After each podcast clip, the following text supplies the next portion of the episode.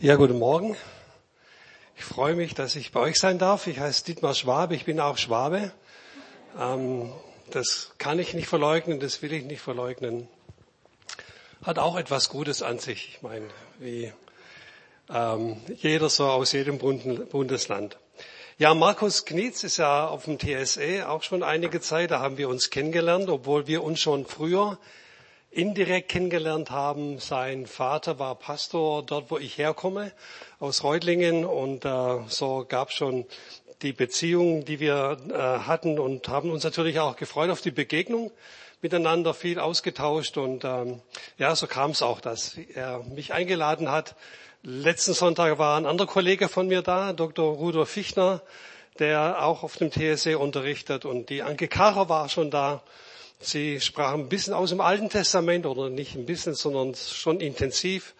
Dann ähm, Rudi ist mein Freund, der sprach von Gemeinde und da möchte ich so ein bisschen auch äh, weitermachen, denn Gemeinde ist etwas, wo, wo Gottes Herzschlag spürbar wird. Und ich habe das auch heute Morgen schon gemerkt, habe mich sehr gefreut über den Lobpreis, über die Anbetung. Und ich habe gedacht, ja, fast empfinde ich es wie eine Unterbrechung des Lobpreises, wenn ich hier jetzt predige. Aber ich denke, dass Gott doch alles zu uns redet und auch so das aufeinander aufbaut und ergänzt. Und ich wünsche, dass er in die Herzen hineinspricht, dass Glaube lebendig wird und dass Glaube auch lebendig macht und dass wir auch für, die, für den Alltag ja, ähm, Kraft bekommen und Zuversicht bekommen. Ich bin auf dem TSE, auf dem Theologischen Seminar Erzhausen, heißt es früher Beröa, selber Inhalt, anderer Name, ähm, zuständig für die praktische Theologie, so Bereich Seelsorge, Pastoraltheologie, alles was mit dem Leben zu tun hat. Es war auch mein Ja dazu, als ich gefragt wurde nach fast 30 Jahren Gemeindearbeit, möchtest du auf die Schule kommen? Und dann war so dieser Punkt, ja, es geht um die praktische Theologie. Da habe ich gedacht, na ja, das könnte fun funktionieren. Äh, von der Praxis hinein, nicht in die Theorie, aber doch mal so äh, Praxis zu vermitteln, obwohl das ja sehr schwierig ist. Ja. Also Praxis geht auch Praxis. Ich meine, das kann man nicht durch Theorie, aber man kann gewisse Dinge vielleicht doch auch ansprechen und, ähm, und, und auch vorbereiten. Und das ist so meine Aufgabe dort und die mache ich sehr, sehr gerne. Ja, und äh, bin jetzt hier. Da haben wir uns ja auch kennengelernt, Andreas. Er war auch auf dem TSE, damals TSB, als ich, äh, du sagtest, ich war Oberstufe, du warst Unterstufe, ja, also Oberstufe, Unterstufe, ja, nein, nein. Ähm, du kamst da auch, da haben wir uns kennengelernt und äh, hat mich gefreut, so das auch dann wahrzunehmen, ähm, beide euch beide dann nochmal jetzt auch so kennenzulernen und zu sehen, finde ich schön. Äh, ich habe ein Thema, das sich so mir aufs Herz gelegt hat, auch in der letzten Woche.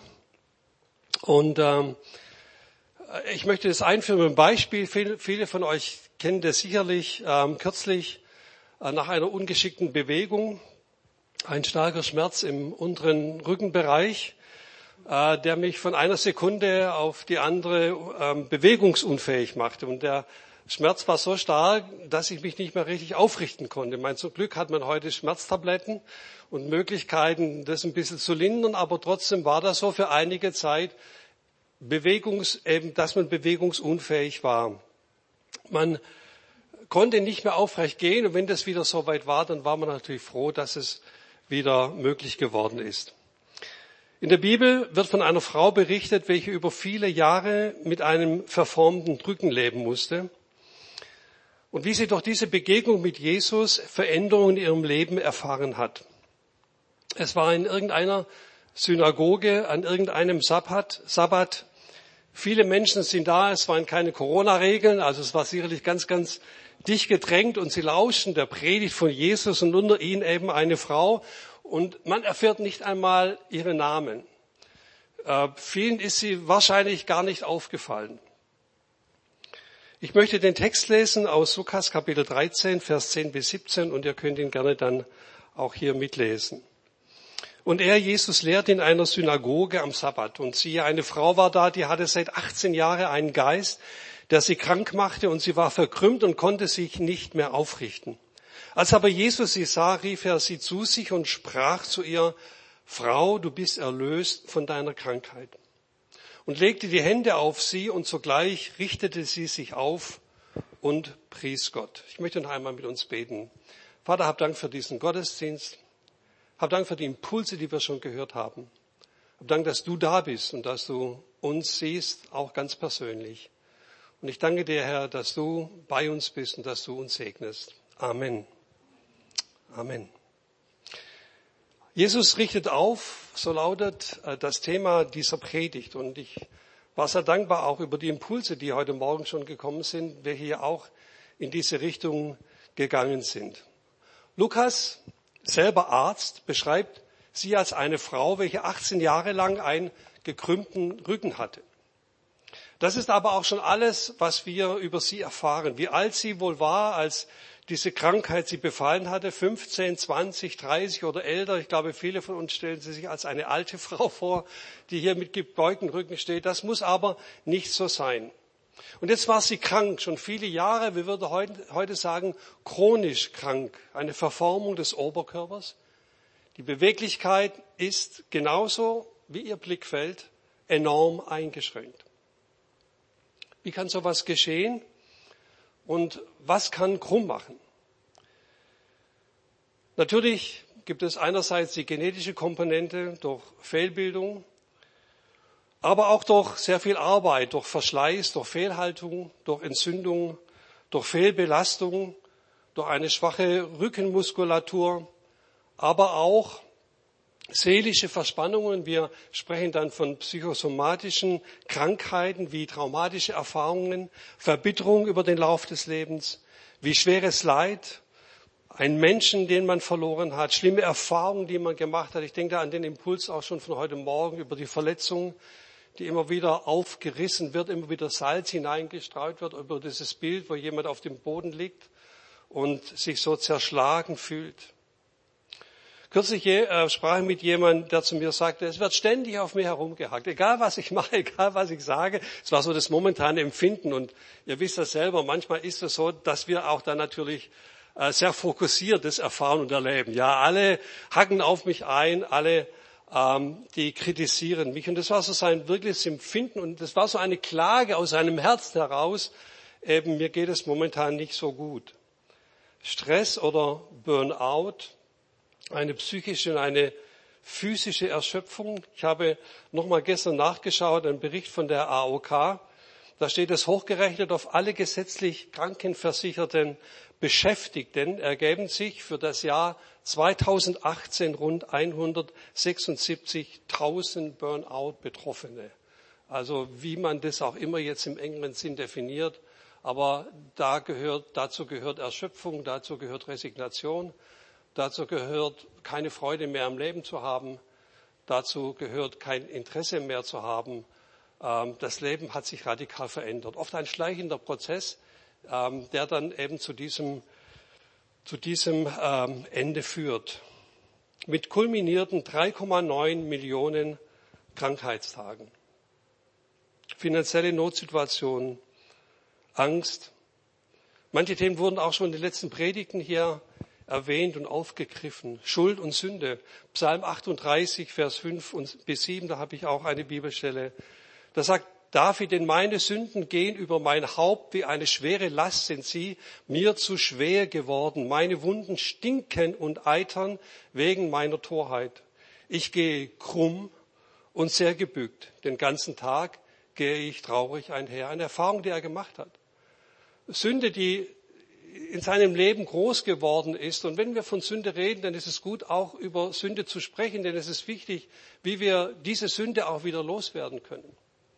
Das ist keine Krankheit, sondern das ist ein, ein Verhalten Gott gegenüber, was nicht in Ordnung ist. Und das spüren wir letztendlich auch. Und David hat es gespürt in seinem Herzen, da ist etwas äh, hineingekommen in mein Leben, was nicht in Ordnung ist. Und diese Schuld, diese Schuld beugt ihn und drückt ihn. Sorgen, fehlende Wertschätzung und gesunde Bindung. Wir wissen das. Jeder von uns möchte gelobt werden. Das spüren wir schon bei den Kindern. Das erleben wir alle ständig im Alltag. Es tut gut, gelobt zu werden, oder? Also niemand möchte freiwillig kritisiert werden, jetzt im negativen Sinn. Niemand möchte übergangen werden. Niemand möchte zur Seite gedrückt werden. Jeder möchte ein Stück weit Anerkennung bekommen, egal was er tut und egal was er macht. Und wie schon gesagt, es fängt ganz, ganz klein an dass Kinder das wünschen und möchten, anerkannt zu werden, geliebt zu werden, umarmt zu werden. Wir haben das vorhin auch als Beispiel gehabt, nah zu sein, dieser Augenblick, dieses Spüren, meine Mama oder mein Papa, der ist für mich da. Ich hatte mal ein Gespräch mit einem Jugendlichen schon vor vielen, vielen Jahren, das kommt mir gerade. Und ich, wir sprachen mit ihm und er war sehr, auch sehr verbittert. Das war so nach einem Vortrag. Und er sagte zu mir, wenn mein Vater mich nur einmal umarmen würde. Und ich spürte diesen Schmerz, der darin lag. Nur einmal umarmen, war so ungefähr 15, 16 Jahre alt. Aber ich dachte, eigentlich, eigentlich ist es ja gar nichts Großes, oder? Eigentlich ist es ja gar nichts Großes. Und trotzdem, trotzdem geschieht es nicht immer so, wie das gut wäre. Aber wir alle sind so. Und, und jeder kann sich da selber mit hineinnehmen, wie viel, wie sehr wünschen wir uns, dies zu erfahren, aber auch auf der anderen Seite, wie, wie, wie viel geben wir auch davon an andere auch weiter? Mal zu sagen, ich, ich freue mich über dich und, und, ich liebe dich und ich bin für dich da, ähm, das ist in der Regel eher vielleicht zu wenig.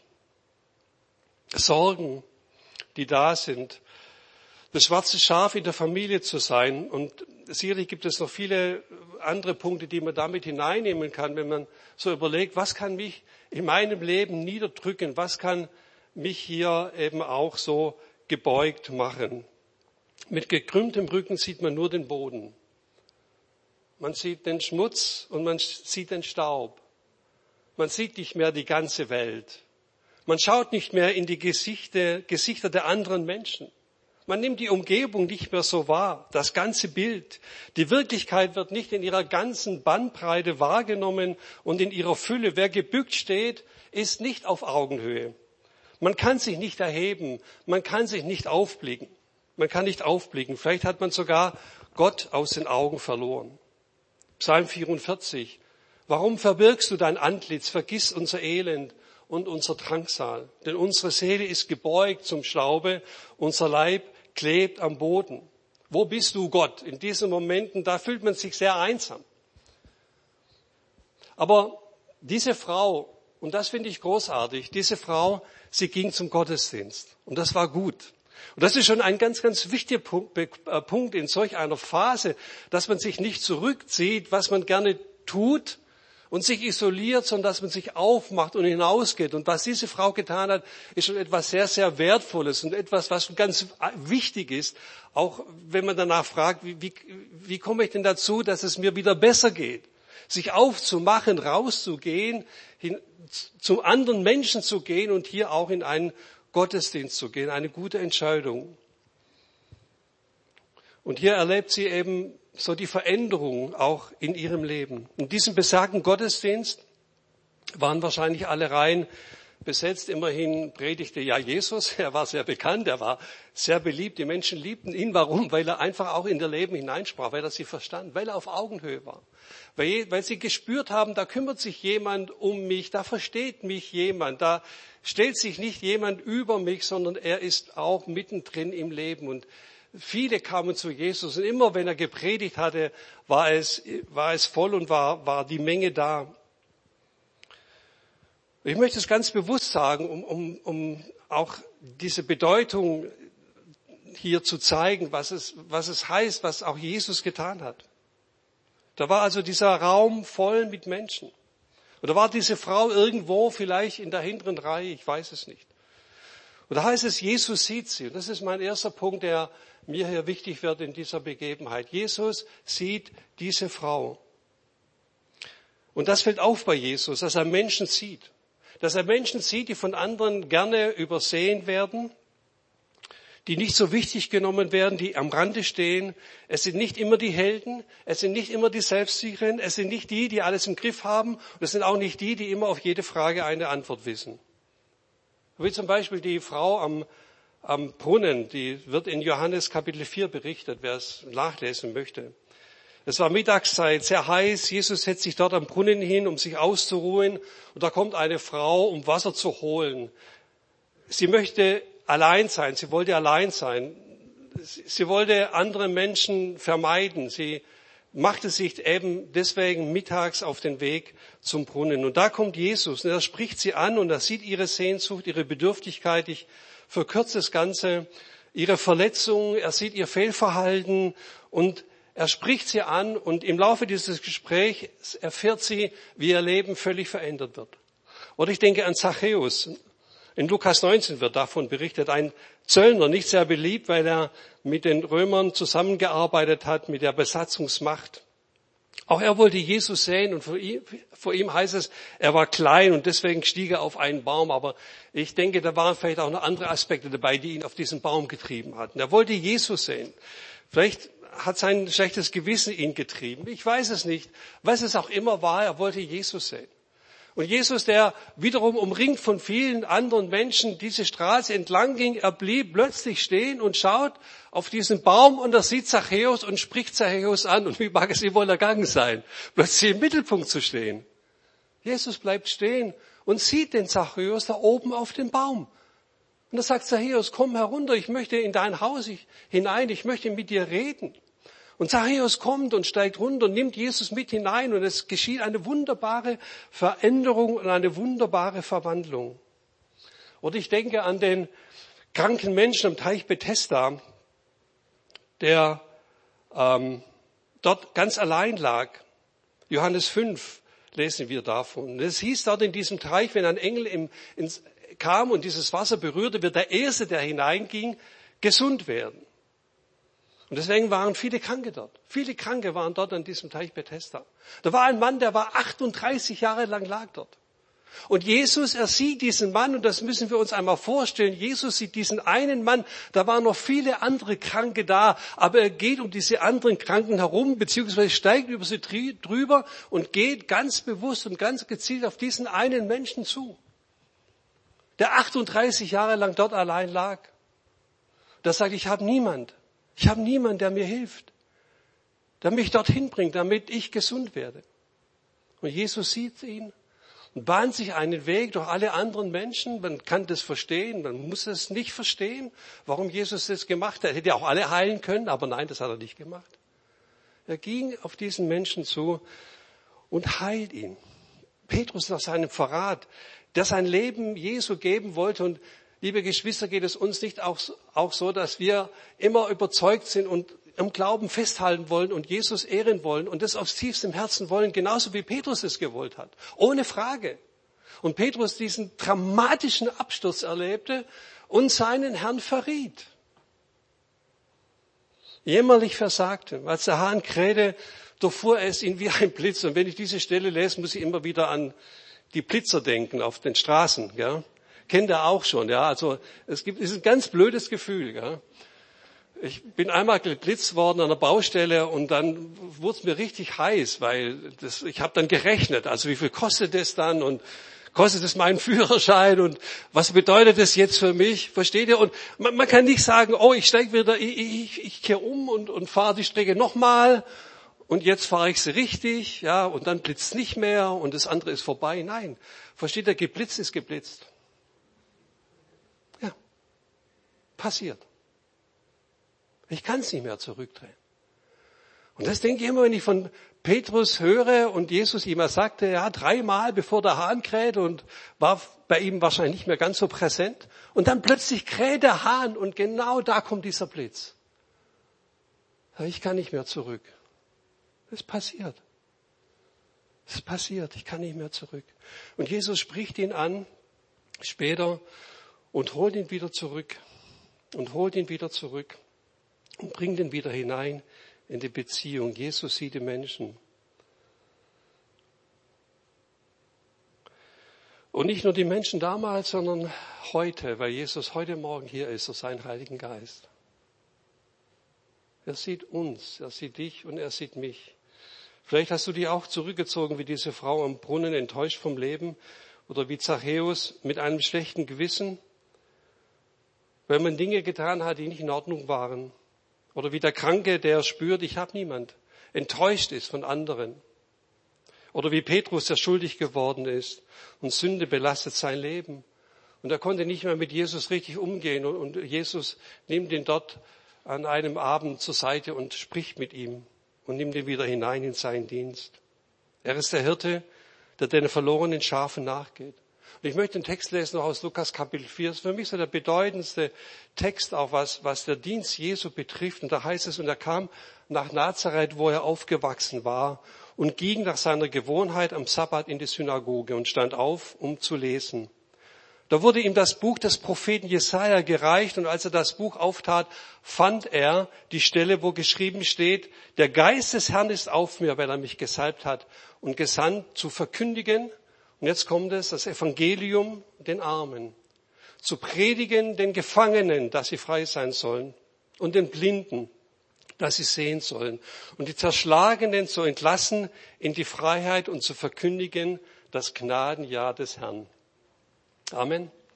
Das ist eigentlich ganz kurz und zentral beschrieben, was die Aufgabe ist, die, die Jesus selber für sich hatte und warum er in diese Welt kam. Und deshalb liebten ihn die Menschen. Jesus sah diese Frau und nimmt es mit, auch heute Morgen. Jesus sieht auch deine Situation. Und Jesus, und jetzt noch einmal in diese Situation um in die Situation hineinzugehen. Jesus unterbricht seine Predigt.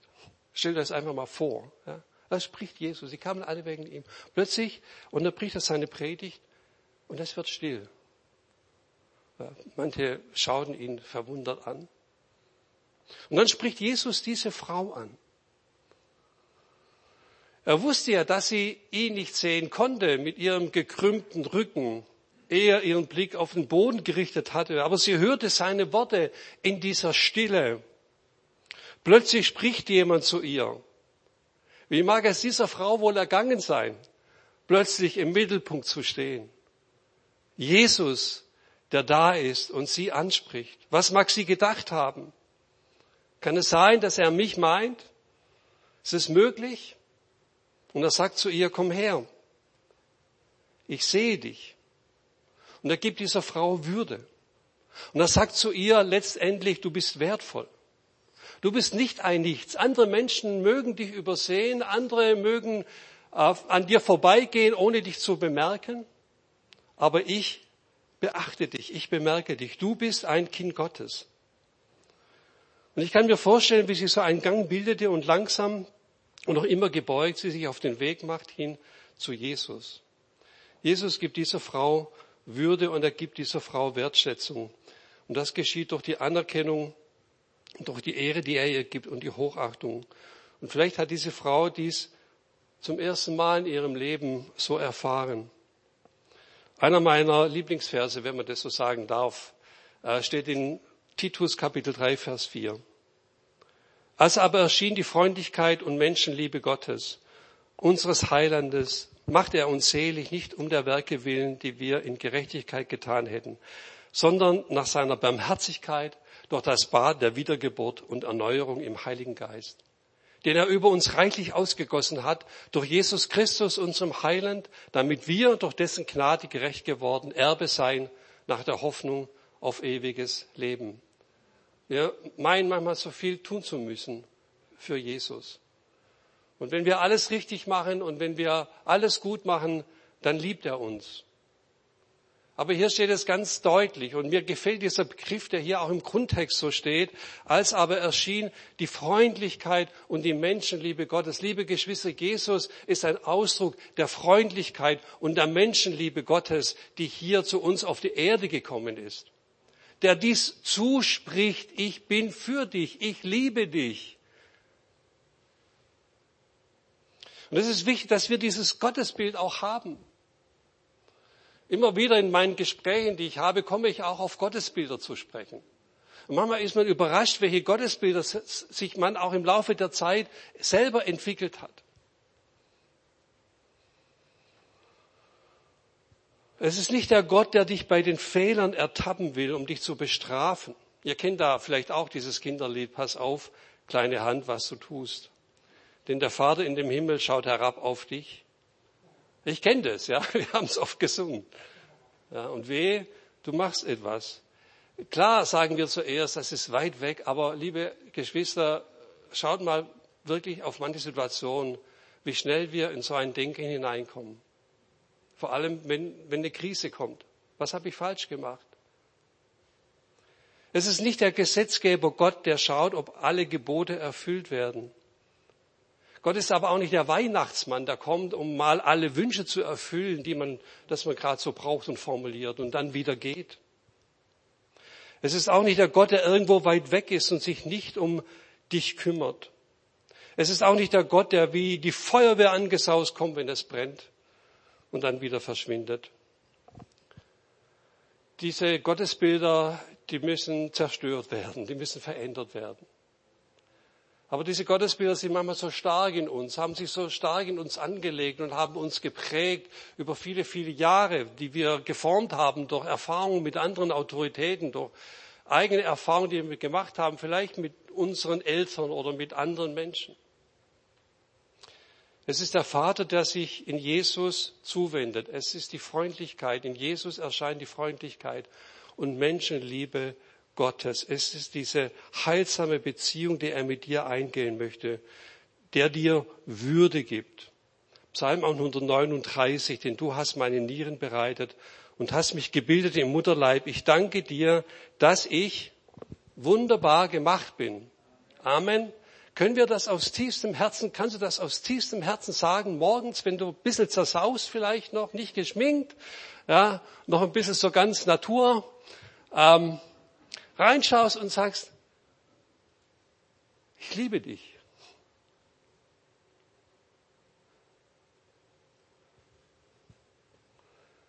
Wir denken sofort an unsere Fehler.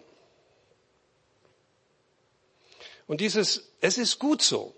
Dieser Satz, der so hilfreich ist. Es ist gut so, auch wie ich bin. Ich spreche jetzt nicht mal von irgendwelchen äh, Sünden oder irgendwelchen Dingen. Aber so als Mensch, als Person. Sagen, Gott liebt mich, liebe ich mich auch. Und manchmal mache ich das so in Gesprächen, dass ich sage, okay, ähm, fünf Stärken und fünf Schwächen aufzuschreiben. Und wisst ihr, welche Liste ganz schnell voll ist? Ja. Sag mal fünf Fehler von dir. Ja. Sag mal fünf oder sechs oder sieben, da wird schon schwierig. Gute Dinge von dir die du leisten kannst, über die du dich freust. Da tun wir uns schon schwerer. Das ist eigenartig. Und dann reden wir von Gott, der mich liebt und der mich annimmt. Und wir selber, wir können uns so schlecht akzeptieren und so schwer akzeptieren. Natürlich denken wir auch an das, was nicht gelingt. Und das ist auch nicht falsch. Das ist auch richtig. Aber versteht ihr einfach mal so als Mensch. Wenn Gott mir das zuspricht, dann darf ich doch mir das auch zusprechen, oder? Oder ist es jetzt zu gewagt? Ja, ist es jetzt zu gewagt? Da gibt es so ein altes Kirchengesangbuch. Da steht irgendwas drin, ich weiß, ich fällt mir es gerade ein. Und lieber Gott, und wirf mich Sündenlümmel in deinen Gnadenhimmel. Ja, er war so 17. bis 18. Jahrhundert irgendwie so, versteht er, so der allerletzte Dreck, ja, ganz unten, nicht, nichts würdig, nichts Schönes und Gott in seiner Gnade ergreift diesen Dreckhaufen und wirft ihn in seinen Himmel, ja, so, so ungefähr, ja. Ist das Evangelium? Nein.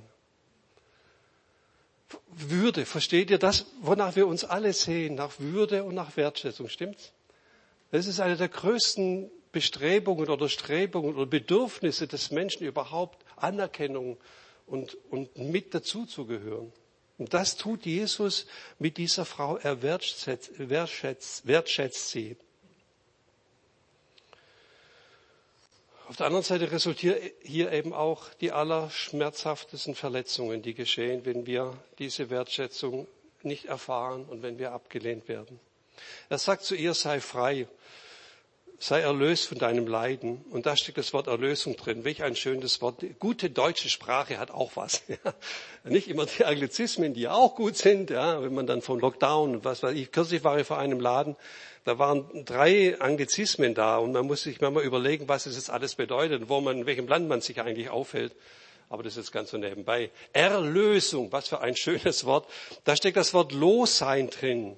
Loswerden etwas, was ich abgeben darf, etwas, was mir weggenommen wird. Und so spricht er zu ihr und er legt ihr die Hände auf, so wie er es immer getan hat.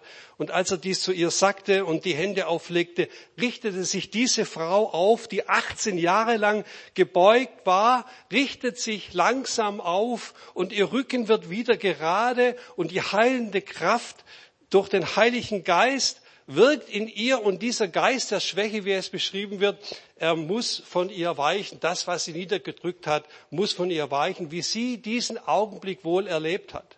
Den Blick zu erheben, 18 Jahre lang gebeugt und den Blick zu erheben, nicht nur den Staub mehr zu sehen, sondern die Bäume, die Menschen und die Gesichter. Und jetzt konnte sie auch Jesus sehen. Ihre Sicht wird weiter, ihre Enge wird geweitet und ihre Augen ich stelle mir das jetzt vor, das steht so nicht in der Bibel drin, ja. Ihre Augen begannen zu strahlen. Wisst ihr, und als ich das geschrieben hatte, gestern diesen Text nochmal und überdacht hatte, da, da habe ich mir gedacht, in meinem pastoralen Dienst waren es diese Momente, die mich am tiefsten berührt haben. Wenn ich mit einem Menschen gesprochen habe und durch irgendetwas hat sich das Leben oder die Hoffnung oder die Situation so verändert. Und plötzlich strahlten die Augen.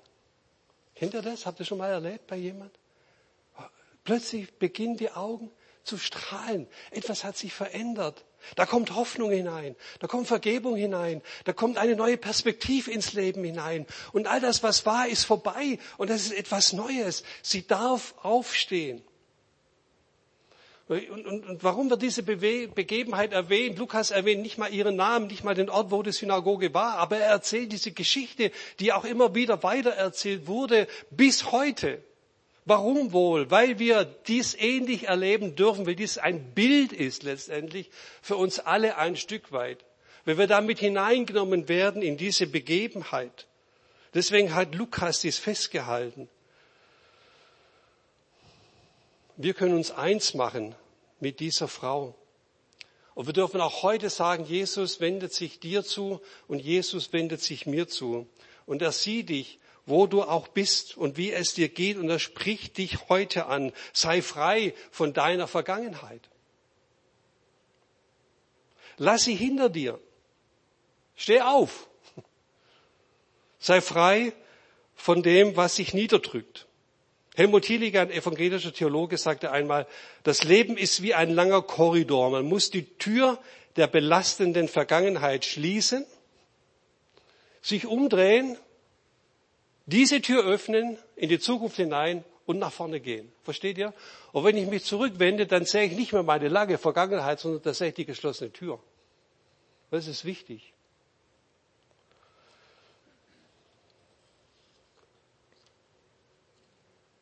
Sei frei von dem, was sich niederdrückt, was es auch ist. Sei frei, sei los von deiner Schuld. Warum? Weil Gott sie dir vergeben möchte, so wie der Psalmist dies erlebt hat. Sei frei von dem, was sich anklagt. Sei frei von dem Urteil anderer Menschen. Geschwister, das kann so furchtbar sein, wenn wir uns immer danach richten, was der andere denkt und was der andere meint und was der andere sagt und wir immer die Wünsche des anderen erfüllen müssen. Das macht uns krumm. Sei frei von den Gedanken, die dich klein machen oder dir einreden wollen, dass du nichts wert bist. Wisst ihr, ich habe festgestellt, also mein Verstand, es wird euch nicht anders gehen, der fängt morgens an zu reden mit mir, wenn ich noch im Bett liege, so im Halbschlaf. Und das geht den ganzen Tag über, bis ich abends wieder ins Bett gehe und so im Halbschlaf dann so langsam vielleicht in den Schlaf hineinkomme. Redet mein Verstand in der Regel ununterbrochen mit mir. Kennt, kennt ihr sicherlich auch. Gell? Da gibt's keine Pause. Da gibt es viele gute Dinge, die er mir sagt. Aber ich habe auch festgestellt, da gibt es viele Dinge, die nicht stimmen. Unser Verstand sagt uns nicht immer die Wahrheit. Versteht ihr? Und manchmal sagt er uns Lügen. Und manchmal gaukelt er uns irgendwelche Dinge vor, die scheinbar so sind, aber sie sind nicht so. Und deswegen ist es immer wichtig, auch zu prüfen, was unser Verstand mir sagt. Du bist nichts. Du kannst nicht so. Warum hast du wieder? Und immer mache ich diesen Fehler. Und eigentlich wäre ich doch nicht. Und so gut wie die anderen bin ich auch nicht. Und am besten ist, ich lass alles und, und, und. Da gibt es so viele Gedanken, die dein Verstand dir sagt. Und da kann man auch mal sagen, stopp jetzt. Ja, das stimmt nicht. Ja, weil es mich niederdrückt. Sei frei von der lähmenden Angst zu versagen. Sei frei. Sei frei von dem Gedanken, dass Gott dich nicht mehr liebt. Sei frei von dem Gedanken, dich ständig mit anderen vergleichen zu müssen. Sei frei, du bist sein geliebtes Kind. Probleme und Schwierigkeiten werden kommen. In der Regel kommen Krisenprobleme ähm, unangekündigt. Also die tauchen plötzlich auf und wir sind mittendrin. Und da ist es wichtig, eben zu wissen, wohin kann ich denn auch gehen? Wie gehen wir denn damit um? Und dieser Prozess des Aufrichtens, und damit möchte ich auch zum Schluss kommen, kann ganz verschiedenartig auch heute geschehen. Sich aufzumachen, ja, wie diese Frau zum Beispiel in den Gottesdienst zu gehen Rudi sprach letzten Sonntag über Gemeinde, über die, die, die, äh, über die Inhalte, die Bedeutung der Gemeinde. Und da geht mein Herz auch auf, über Gemeinde, über den seelsorgerlichen Aspekt der Gemeinde zu reden. Durch ein Wort, den man liest, durch ein Psalm. Ich lese manchmal die Bibel für mich, indem ich einen Gedanke aufgreife und meine Augen schließen, darüber nachdenke. Ich muss nicht zehn Minuten in der Bibel lesen. Ich, ich lese in der Bibel, wenn ich das Bedürfnis habe. Und wenn ich wenn ich es zu mir reden lasse, versteht ihr nicht als Pflicht, das meine ich, sondern als etwas, was lebendig ist. Es kann geschehen durch einen Zuspruch eines Freundes oder eines Bekannten, durch ein Erlebnis im Gottesdienst, durch einen Besuch, durch ein Zeugnis. Ähm, was geschieht? Ich, ich noch, möchte noch das Beispiel erzählen von einer äh, jungen Frau, die ich kennenlernte, oder eine Begebenheit in einer, in einer Jugendveranstaltung. Sie kam zu mir und sagte, kennst du mich noch? Und ich sagte, nein, nicht so richtig. Äh, ja, ich war vor zwei Jahren bei dir. Und da sage ich, okay. Äh, da kam ich zu dir und ich war magersüchtig und hatte dieses Problem und wir sprachen darüber. Und in der Zwischenzeit hat mich Gott durch Therapie und durch Glauben, durch äh, äh, gesund gemacht. Also ich bin wieder gesund. Und dann sagte ich zu ihr, also es waren Veranstaltungen mit circa 600 Jugendlichen, und sagte zu ihr, das sind von den 300 Mädchen und 400 Mädchen sind ganz viele darunter, die haben dasselbe Problem. Und wenn du möchtest und wenn du kannst, dann sag dieses Beispiel, sag dein Beispiel. Und dann sagte sie, überlegte sich und hat dann ähm, kam dann zu mir und sagte, ich werde es sagen. Und ich kann, ich kann mich noch sehr gut daran erinnern. Mir läuft es heute noch ähm, kalt den Rücken hinunter und ich spüre dies noch, diese Atmosphäre, als sie dann auf der Bühne stand und erzählt hatte, wie sie magersüchtig war. Und es still wurde in diesem Raum mit den vielen, vielen Jugendlichen. Und sie erzählte, sagte, sie habe jede Nacht einen Traum gehabt. Ich stand auf der Waage und die Waage hat mir meine, mein, mein, meine Pfunde heruntergezogen, bis ich nur noch ein Skelett war. Jede Nacht habe ich das geträumt. Und dann erzählte sie, wie sie davon frei geworden ist. Das hat mich so tief berührt. Versteht ihr, zu sehen, da ist jemand, der erzählt von einer Veränderung und andere bekommen Hoffnung auch für ihr, für ihr Leben. Vielleicht zuerst ganz leise und unsicher. Ich weiß nicht, wie es war, aber begann sie Gott loben und Gott zu preisen. Vielleicht erhebt sie ihre Hände und ihre Augen schauen in die Augen Jesu. Und vielleicht, ich weiß es nicht, sagt sie ganz leise, Danke zu ihm. Das ist Gottesdienst, wo Menschen die heilende Kraft Gottes erleben. Ich habe noch ein Bild mitgebracht. Das äh, war die Jahreslosung, ich glaube 2009. Und da heißt es, was bei den Menschen unmöglich ist, das ist bei Gott möglich. Und ihr seht diese Gestalt unten, die gebeugt ist und die sich langsam aufrichtet. Mit diesem Bild möchte ich schließen. Ich möchte dich einladen, zu Jesus zu kommen. Vielleicht hast du dich zurückgezogen. Du spürst die Sehnsucht nach Heilung, seelisch oder körperlich und Befreiung. Vielleicht ist die Hoffnung auf Besserung oder Veränderung nicht mehr so da oder verloren gegangen. Und ich wünsche, dass du heute Morgen seine Stimme hörst dass er dich ruft, bei all den anderen, die auch da sind, aber dass er dich ruft, ganz leise, dich bei Namen nennt und sagt, Frau oder Mann, komm zu mir. Und du dich aufmachst, wie diese Frau und erfährst, dass die Heilungskraft Jesu stärker ist als das, was sich niederdrückt. Du kannst aber auch die Perspektive Jesu übernehmen und überlegen, welchen Menschen kenne ich, der gebeugt ist. Für welchen Menschen ist ein Wort Ermutigung gut, ein Gebet, eine Segnung, egal was ich tun kann. Jesus wirkt heute durch uns. Wir dürfen zu anderen gehen, wir dürfen auch zu Jesus gehen, selber persönlich, aber auch zu anderen gehen und sagen, bet mit mir und hilf mir. Wir dürfen aber auch mit anderen beten und sie segnen. Wo zwei oder drei versammelt sind, da bin ich mitten unter ihnen. Jesus will aufrichten. Lukas 4 noch einmal, ich bin gekommen. Wollen wir dieses Bild noch ganz kurz anschauen? Ich möchte einfach dich ermutigen, ein Gebet zu sprechen oder zu überlegen, welchen Schritt kann ich denn gehen?